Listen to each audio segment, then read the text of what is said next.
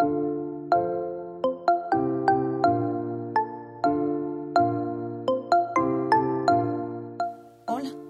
bienvenido. Este es un espacio donde vamos a analizar, pensar, digerir y proponer juntos qué hay detrás de la creatividad. Mi nombre es Brenda Moller y te doy la bienvenida a Cocos al Aire, un podcast dedicado y dirigido para todas aquellas personas que quieren adoptar o que viven día a día de la creatividad. Bienvenido.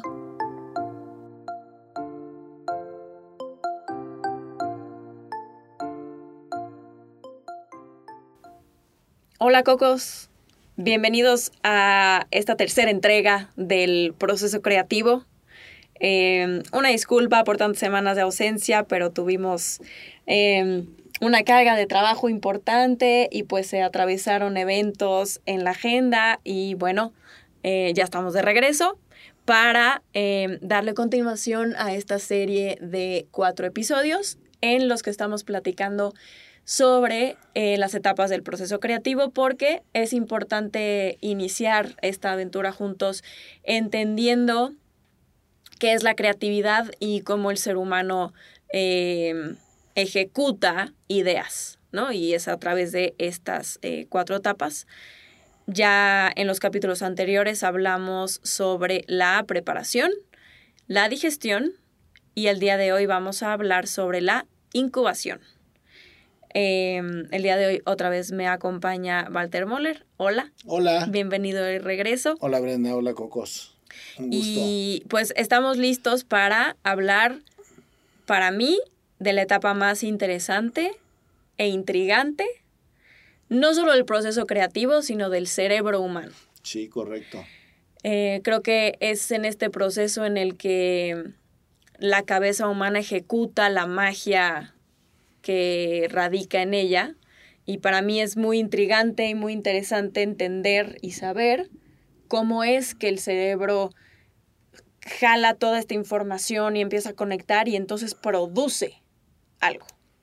Sí, justo se le llama incubación porque es un proceso inconsciente en donde no estás absolutamente al 100% concentrado en resolver ese problema. A diferencia de las etapas anteriores. A diferencia de las etapas anteriores de preparación y digestión, donde estás totalmente concentrado en entender el problema, en enmarcarlo en el caso de la preparación y en ver toda la información disponible en la etapa de digestión. Estás concentrado, estás apuntado a la, a la solución pero en la etapa de incubación, justamente el inconsciente empieza a trabajar. Porque tú cuando siembras un problema correctamente, la mente no deja de trabajar en buscar una solución. Porque es un mecanismo natural. Tienes un problema que insertas correctamente en la mente y la mente va a seguir trabajando en encontrar esa solución. Y los estímulos que vas recibiendo, la mente los va filtrando y los va comparando contra la solución que está tratando de buscar. Y permanentemente vas y regresas, vas y regresas. en esa etapa de incubación no es que vayas a estar totalmente al margen del proceso, pero tu inconsciente va a estar trabajando en él permanentemente, incluso cuando duermes. Llegas a conectar en sueños este problema y llegas a verlo desde otra perspectiva. Claro. Incubación suele suceder y encontrar la iluminación en los sueños. Y obviamente esta etapa no está aislada de las anteriores porque, pues al final, como es un tema que traes latente, sin querer sigues encontrando data, información, referencias, cosas que siguen alimentando ese problema para encontrar la solución, ¿correcto? Fíjate que una forma gráfica hermosa de poder entender el proceso este de la creatividad es eh, un reloj de arena. Cuando tú volteas un reloj de arena, eh, hay un cuello de botella, ¿no? Que pasa muy poquito. Imagina que toda la arena que está en la parte superior del reloj de arena es la etapa de preparación, digestión y la incubación, porque es cuando estás llenando Claro, de estímulos y de información.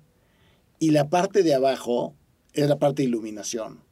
¿no? Este eh, ducto delgadito por el que van pasando las ideas, esa es la etapa de incubación. Ahí estás incubando y empiezas a arrojar ideas y empiezan a, su- a surgir ideas a- Ya a la parte- filtradas. ya filtradas. Y después viene una etapa de juicio de esas ideas que surgen. Pero esta incubación es ahí, es ese ducto por el cual empiezan a- a brotar. Y muchas veces el periodo de incubación no es que tenga un tiempo determinado, sino permanece a lo largo del tiempo. Tú crees haber encontrado la solución, Pero tu cerebro no deja de pero tu pensar en cerebro eso. no deja de pensar Ah, en eso. Y a lo largo del tiempo Bueno, claro, porque se te siguen ocurriendo cosas. nuevas, porque vas teniendo nuevos estímulos. Y los nuevos estímulos que a lo largo del tiempo vas obteniendo, te van detonando nuevas soluciones a ese problema. Ujú. Es Entonces, cierto. la mente no deja de trabajar. El proceso de incubación se convierte en un eh, en un estatus mental permanente. ¿No? Y, y vas evolucionando y luego vuelves a encontrar una idea para un problema que quisiste resolver hace años de una manera y con nuevos estímulos o algo nuevo dices, Claro, "Ah, tal vez no tenías- esta idea es mucho mejor Claro. que aquella. Y ese es el tema de la innovación. La innovación es un tema de incubación permanente. Sí, porque al final, eh, digo, hemos platicado ya varias veces que ahorita el tema de la innovación está como muy centrado en el tema tecnológico, pero al final la innovación es una actividad que el ser humano ha hecho toda su vida, ¿no? Y que no necesariamente tiene que traer implícito un tema tecnológico para hacer innovación, porque al final innovar es algo tan básico como rediseñar el menú de un restaurante, Así es, ¿no? así es. O... Una nueva ruta para llegar a, a, A tu un trabajo, lugar, a un trabajo o, a, o a cualquier otra cosa. Justo. Una nueva ruta implica lo que ya sabes, ya has preparado, ya has digerido y estás incubando por dónde me voy a ir. Y empieza toda la información a filtrarse y surge una idea. ¿Cuáles son los límites entre la creatividad y la innovación? ¿O una vive dentro de otra? ¿Cuál es la relación entre esos dos La- eh, la- la inno- procesos? La innovación es una eh, es un área de actividades. La innovación es- son procesos en los que estás buscando algo. La creatividad es un terreno, es un territorio. La creatividad es el territorio en el que todo lo resolvemos. Y la innovación es estar buscando algo específico, Ok, de mejora específica. específica. Pero la creatividad es el territorio en el que vivimos, es el territorio en ¿Podríamos el decir que la creatividad es el vehículo para la innovación?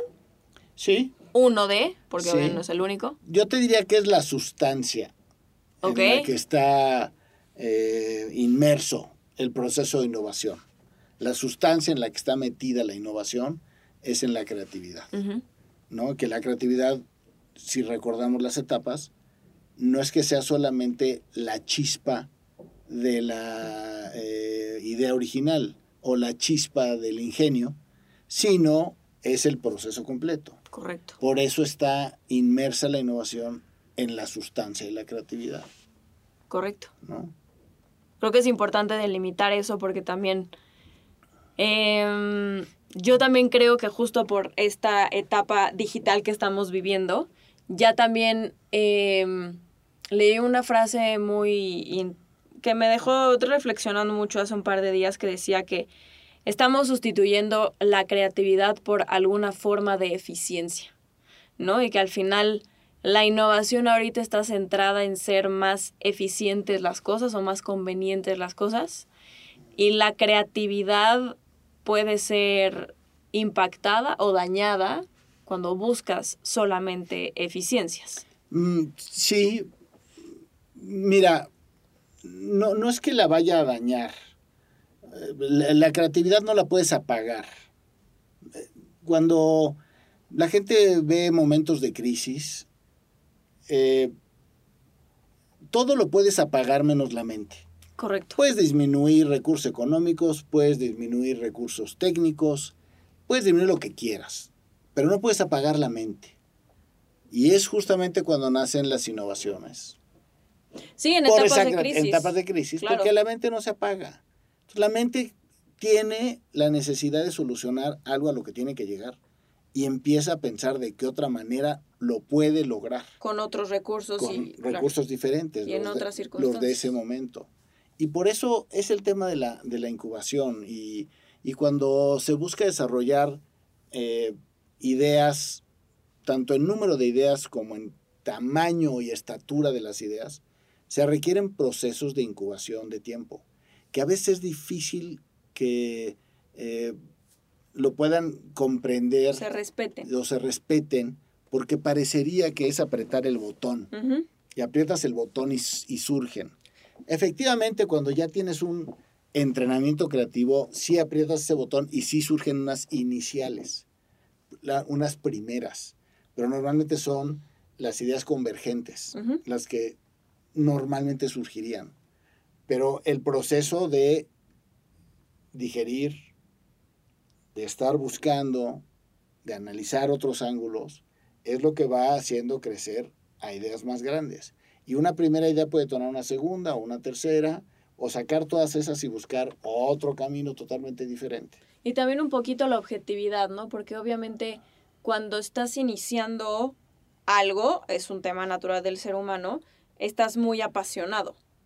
Y también esa emoción puede ofuscar la objetividad, Así es. ¿no? Así es, así es. Y mira, la razón de, de, de ponerle incubación, los autores que lo hicieron, hacen mucha referencia al proceso de incubación de un huevo, justamente, donde Mm. dicen, si no le das su tiempo al proceso de incubación, de que haya un proceso de reflexión, de pensamiento, entonces, pues si abres el huevo Y- antes de y de tiempo, empollar, no te va a salir pollo te va a salir el huevo crudo. Entonces te tienes que dar el tiempo para que llegue a ser pollito. Entonces tienes que respetar esos procesos de, de- Claro. de incubación, entre más ordenados y, y- y- y tengan su tiempo, su marco de tiempo, pues seguramente vas a llegar a, a ideas ya de pollito. ¿Y en qué momento, o más bien, qué sucede en tu mente previo a la iluminación, que es de lo que vamos a hablar en la siguiente entrega, para que tú sepas que ya no estás en ese proceso de incubación? Porque es como dices, puedes empezar a tener ideas, pero realmente cómo sabes o cuándo Es que el, el proceso un de, indicio. el proceso de incubación y de iluminación están entretejidos. Claro. No están delimitados. De esta está aquí y aquí empieza O la es, otra. es iterativo, Es vas iter- y es vuelves. iterativo, es iterativo porque te surgen primeras ideas, no te convencen, o las compartes con alguien, no es la correcta y regresas. Ujú. Y la incubación y la iluminación se empiezan a convertir en un proceso iterativo de ir y venir, ir y venir, ir y venir. Lo que sucede, ya lo veremos en la plática siguiente de la iluminación, cambian las velocidades de desarrollo y de eh, producción de las ideas cuando estás más en la etapa de iluminación. Ok. Eso es más un tema de ya las Más- trabajas distinto. Sí, y hay, un, hay hay más madurez en el proceso de entender cuáles son las ideas buenas que necesitas para solucionarlo, porque la incubación ya sucedió. En el proceso de incubación revisaste muchas cosas, revisaste posibilidades, revisaste algunas ideas, mataste unas ideas, te vas llenando de... de ¿Inconsciente o conscientemente? en ambas, inconscientemente te surgen, conscientemente las reflexionas. Conscientemente dices, "Mm, sí, no por acá, y, y vuelves a Claro, y, la, y a la dices más, mente sí, ok. otra vez y la mente sigue pensando. Sobre esto vas y esto lo desechamos porque esto de plano no. Así es, así es. Y es como una, una lista de, de checklists que tiene la mente, Ujú. Que va palomeando, y las que ya va resolviendo, porque realmente ya la idea ya la resolviste ya, pues tú dirías, ah, ya la mató. No, no la mató. Está ya en la, en, en- en la parte baja de la lista, que ya no es su prioridad, pero ahí está. Cuando un estímulo Claro, no o algo vuelve a parecerle a la mente interesante para conectarse con aquella, la, vuelve a sacar, ¿no? La vuelve a sacar. Sí, lo que decías, que de pronto igual y puedes ver o estar en una circunstancia muy distinta, e igual y esa idea sí funciona o tiene que ver más con ese momento o circunstancia en la que estás. Así es. Que creo que también esto, por ejemplo, a mí me llama mucho la atención em, en tu caso personal. Ya hablaremos de tu historia, ya te entrevistaremos en lo independiente, pero yo creo que a veces también hay gente como tú, a mi parecer, que va más adelante de las circunstancias. Entonces, esas cabezas que van adelante, y entonces igual iba 5 o 10 años adelante del entorno, detonas ideas muy valiosas que tal vez no estaban en tiempo. ¿Te ha pasado? bueno, obvio te ha pasado. Sí, sí, me pasa con mucha frecuencia. Esa es una, esa es una eh, forma de estar eh, cuando la profesión, tu oficio, te obliga a la búsqueda de la siguiente idea y estar seguro que no te quedaste corto con la idea en la que vas a presentar, la idea en la que vas a ejecutar. Te quieres asegurar de cuál seguiría. ¿Cuál sería el siguiente paso de esa idea? ¿Cómo viviría en el tiempo? En el tiempo. ¿Cuál, qué, qué, le falta o cómo, qué, qué tendríamos que hacer para que fuera una nueva idea adelante de esta? Y eso se te convierte en una forma de pensar. Y es lo que te ayuda a ir escalando las ideas y empiezas a ver hacia adelante y te empiezas a brincar ciclos y tiempos y años. Porque empiezas a pensar, ah, no, y esto va a pasar así, pero va a pasar esto y va a suceder aquello. Y empiezas a subir y te pasas a la etapa 18, ¿no? Y ya sabes que eso va a pasar. No sé exactamente cuándo, pero sabes que eso va a pasar, ¿no?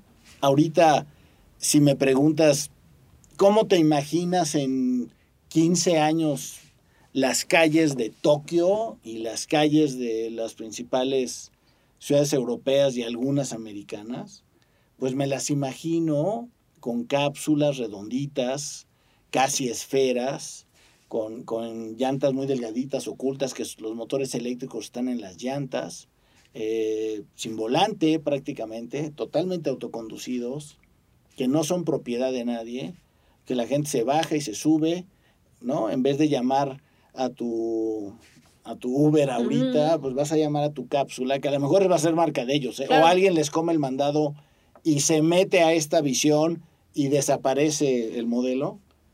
Y, y, así es como me imagino las calles. Va a suceder. Estoy seguro que va a llegar ahí. No sé exactamente cuándo. Cuándo y, en, qué forma exacta de las cápsulas, pero, pero ahí va a vivir la sociedad en algún momento y en algún periodo de tiempo. Después ya ni siquiera eso va a ser. ¿no? Yo tengo, ahorita me surgió una pregunta que creo que puede ser muy interesante para nuestra audiencia, que es, ¿cómo abordas la necesidad de creación de ideas en este momento en el que tienen que ser prácticamente inmediatas? Por, eh. por, pues por estos nuevos modelos y figuras creativas como los creadores de contenido. Sí. ¿No? Que es un tema también de demanda de las audiencias, de querer más y más y más, con una muy alta calidad y entonces tu proceso cambia, porque entonces tienes que estar constantemente detonando cosas de calidad. Sí, pues es que estamos en una eh, vorágine de producción y de demanda. Porque hay un dato que se nos olvida con frecuencia todos los días hay más mentes vivas. Sí. Todos los días hay nuevos ojos y nuevas mentes escuchando, cuestionando o creando. Y esto se va convirtiendo en un tema exponencial. Claro. Porque las ideas se van multiplicando conforme hay nuevas propuestas creativas. Entonces los contenidos se van presionando a tener que ser realmente originales y diferentes para que puedan impactar. Porque vas perdiendo esa capacidad de asombro por la cantidad de novedosos Justo. contenidos que te van compartiendo, ¿no? Sí, sí. Entonces, pues tienes que afrontarlo con mucha concentración, con mucho foco y con mucha velocidad de, de análisis, de revisión, y en la conciencia de que hay una distancia enorme entre lo perfecto y lo excelente. Si eso no lo tienes asimilado, entonces vas a caer en la parálisis por el análisis.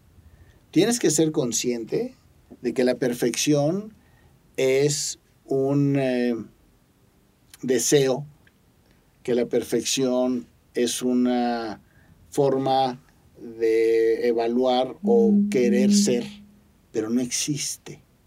No existe. Claro, nadie tiene el estándar cambiante aparte. permanente.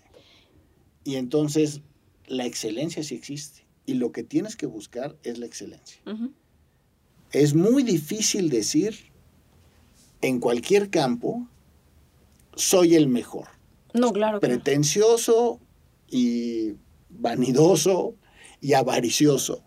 Eso no lo puedes externar. Sí puedes externar, soy excelente. Porque la excelencia es un estándar de estar buscando lo más que puedes con los recursos que puedes, en el tiempo que te dan, y eso sabes que sí lo puedes dar. Entonces, buscar la excelencia teniendo la perfección como este eh, Norte. espíritu norte, de dirección, pero tienes que buscar la excelencia. Y ahorita que estás mencionando eso, el, el análisis parálisis a mí me parece que también sucede mucho en esta etapa, ¿no? Porque luego también yo creo que, que lo platicamos en la primera sesión, pero tal vez muchas ideas se quedan sin ver la luz porque llega esta parte de, híjole, es que no sé si es la mejor. ¿No? Di- Dicen que lo, lo más riesgoso de tener una gran idea es que solo tengas una. Una, claro.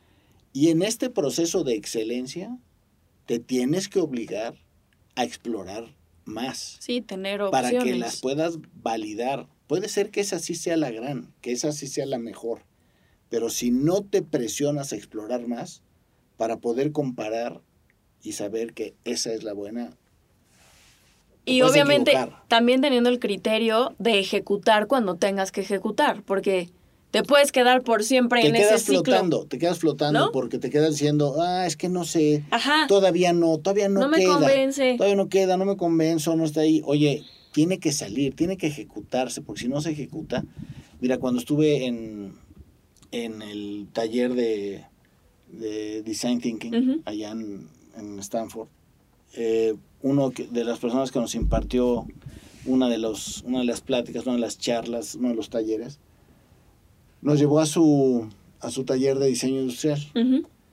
es IDEO, es una empresa sí, sí. extraordinariamente reconocida. Y me tocó la fortuna de platicar con él, con el fundador que, que nos impartió el taller.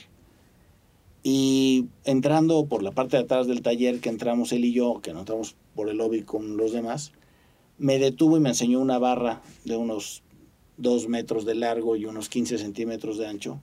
Me dijo, aquí puedes entender lo que realmente es la innovación.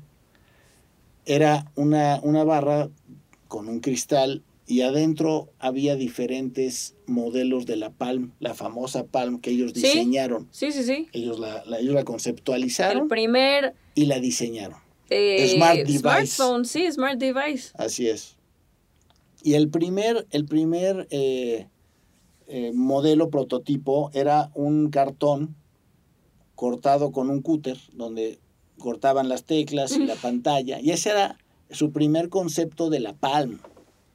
Y me dijo, a partir de aquí, todo lo que ves hasta el fondo son puros prototipos. Claro. Lo único que sale a la venta es el prototipo número X. Dice, mira, sacamos a la venta el prototipo 3, sacamos a la venta el prototipo 8, sacamos a la venta el prototipo 13, pero siempre es prototipo, nunca es producto terminado. Siempre en versión porque beta. siempre estás en versión beta, porque no puedes parar la evolución de las cosas. Y porque es muy Entonces- soberbio decir, this is it. Eh, ves que nunca es. Entonces tienes que llegar a un momento en el que dices, esto sale. Y seguimos en el proceso. Claro, claro, claro. Y ahí es donde podríamos tener una comunión hermosa entre toda la sociedad de entender que estamos en un proceso creativo permanente y que nos autoestimuláramos y nos retroalimentáramos y nos retáramos entre todos a no parar de estar en el desarrollo creativo permanente.